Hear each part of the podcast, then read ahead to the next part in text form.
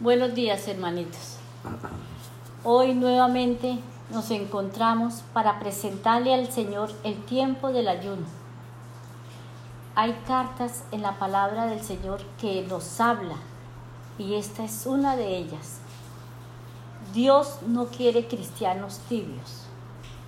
La palabra nos dice en el mensaje de Jesús a la iglesia la Odisea y está escrito en Apocalipsis 3:15 yo sé todo lo que haces, que no eres ni frío ni caliente.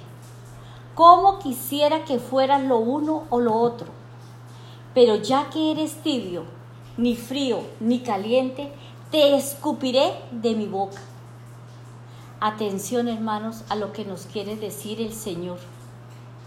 Estoy enterado de todo lo que haces y sé que no me obedeces del todo sino solo un poco. Sería mejor que me obedecieras completamente o que de plano no me obedecieras. Pero como solo me obedeces un poco, te rechazaré por completo. Es muy claro, hermanos, que al Señor hay que obedecerle en todo. No sirve obedecerle poquito ni mucho, solo sirve obedecerle en todo. No hay opción, los mandamientos son para obedecerlos. No podemos decir, este sí lo obedezco y este no, porque me queda difícil o porque me agrada seguir así. ¿Vamos a propiciar este rechazo? Llevamos más de 100 días de confinamiento por causa de la pandemia que agobia al mundo, lo que ocasionó el cierre temporal de las iglesias locales aunque la Iglesia Universal sigue unida por medio de la fe y en oración y hemos recibido las enseñanzas utilizando las redes sociales. Y aquí estamos y aquí estaremos. ¿Hemos aprovechado este tiempo para nuestro crecimiento? ¿O las noticias que hemos recibido continuamente, las cuales son confusas y sin orden, nos han llenado de temor y en consecuencia algunos creyentes se han enfriado como los cristianos de la Odisea. Si esto ocurrió, tal vez fue por causa del temor, temor a la incertidumbre del futuro. El diccionario nos dice que temor es el miedo que se siente al considerar que algo perjudicial o negativo ocurra o haya ocurrido, o la sospecha de que algo es malo o puede conllevar un efecto perjudicial o negativo. En ambos casos nos falta la fe en el Señor. Entonces, entonces entendamos que el temor es no saber con, con certeza cuáles son las consecuencias y efectos del COVID-19, qué va a pasar con nosotros, con nuestros familiares, con la iglesia, con nuestros amigos. Tengamos presente que el enemigo siempre busca infundirnos temor para quitarnos la fe en Dios. También hemos podido eh, podernos enfriar por la falta de tener comunión con la iglesia, porque nos hace falta ese amor que se percibe en la iglesia cuando nos congregamos. Pero tenemos buenas noticias, ya nos estamos congregando nuevamente. Nos invitamos a que asistan a las reuniones los domingos. También nos hemos podido enfriar por la falta de fe.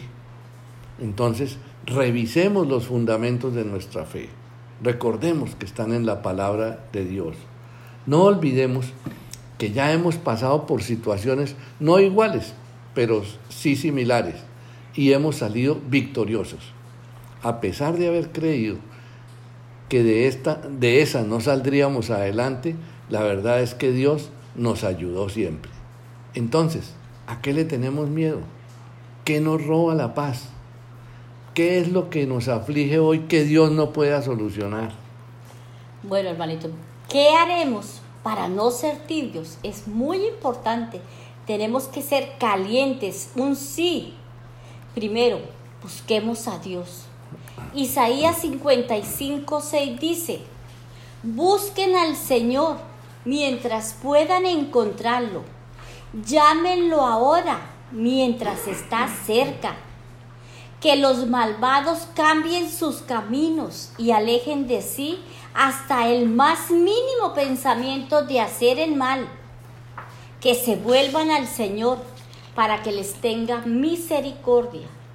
Sí, vuélvase a nuestro Dios, porque Él perdonará con generosidad. Hermanitos, entremos en comunión con el Señor constantemente. Él es nuestro amigo, nuestro refugio, nuestra fortaleza. Él es nuestro consuelo. Que Dios sea nuestra primera y única opción en los momentos decisivos de nuestra vida. Pongamos todo en manos de Él, que Él lo hará bien para nosotros. El Señor nos dice en Apocalipsis 3:20, yo estoy a tu puerta y llamo. Si oyen mi voz y me abres, entraré en tu casa y cenaré contigo. Hagamos realidad esta bendición, esta promesa que el Señor nos da. Respondamos al Señor con la misma caballerosidad con la que nos pide permiso para entrar a nuestras vidas. Démosle gracias. Volvámonos a Dios con firmeza y arrepentimiento de corazón genuino a la iglesia de Sardes advirtió. Dios habla, Dios advierte y Dios bendice. Aquí les dice, acuérdate de todo lo que has aprendido acerca de Dios y vuelve a obedecerlo. Arrepiéntete. Si no lo haces, iré a castigarte cuando menos lo esperes. Llegaré a ti como el ladrón que nunca sabes cuándo llegará a robar no, no, no, permitamos esto, seamos obedientes y, estemos pendientes del Señor, abramos esa puerta grande para Él. Ya vimos, primero busquemos a Dios. Ahora, segundo, fortalezcamos nuestra fe. Tener fe es la medicina que tenemos para no desgastarnos con los sufrimientos y pruebas que nos llegan por vivir en este mundo.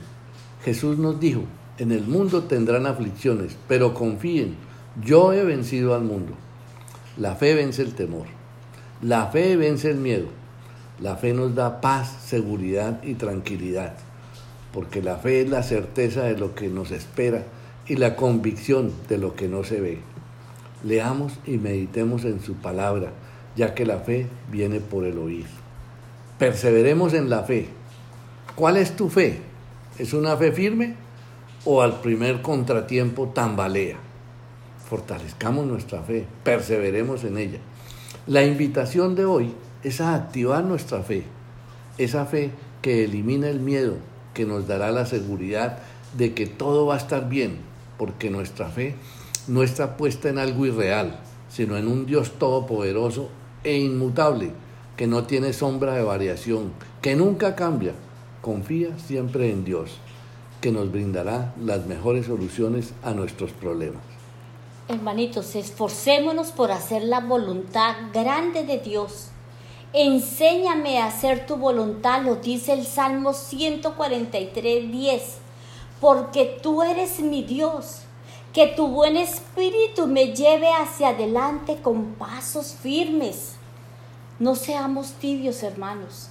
Sigamos las enseñanzas contenidas en su palabra obedezcamos sus mandamientos, que todo lo que hagamos sea para agradar a Dios, no al hombre, no al amigo. Entonces, resumiendo, no seamos ni tibios ni fríos. Hay tres fortalezas grandes. Busquemos a Dios, fortalezcamos nuestra fe, esforcémonos por hacer su voluntad. Nuestros sufrimientos son, no son nada comparados con la gloria futura. Lo dice Romanos 8, 18. Sin embargo, lo que ahora sufrimos no es nada comparado con la gloria que Él nos revelará más adelante. Jesús nos prometió en los capítulos 2 y 3 de Apocalipsis a los que triunfen sobre las dificultades y mantengan su confianza en mí. El Señor nos dice, les daré a comer el fruto del árbol que da vida ese árbol crece en el hermoso jardín de Dios. Jamás serán separados de Dios, promesa. Les daré a comer del maná escondido y les entregaré una piedra blanca. Sobre esa piedra está escrito un nuevo nombre que nadie conoce. Solamente lo conocerán los que reciban la piedra ¿Queremos recibirla? Les daré como señal de victoria la estrella de la mañana. ¡Qué bendición! Los vestiré con ropas blancas.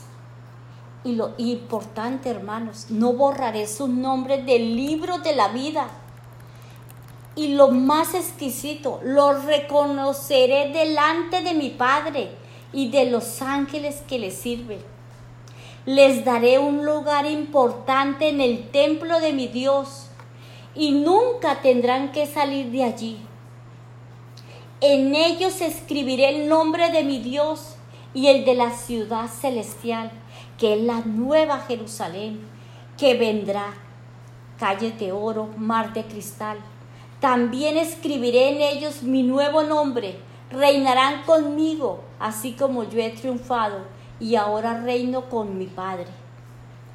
Padre bendito, en el nombre poderoso de tu Hijo amado, te pedimos, Señor, por favor ayúdanos a no ser tibios para no ser vomitados por el Señor.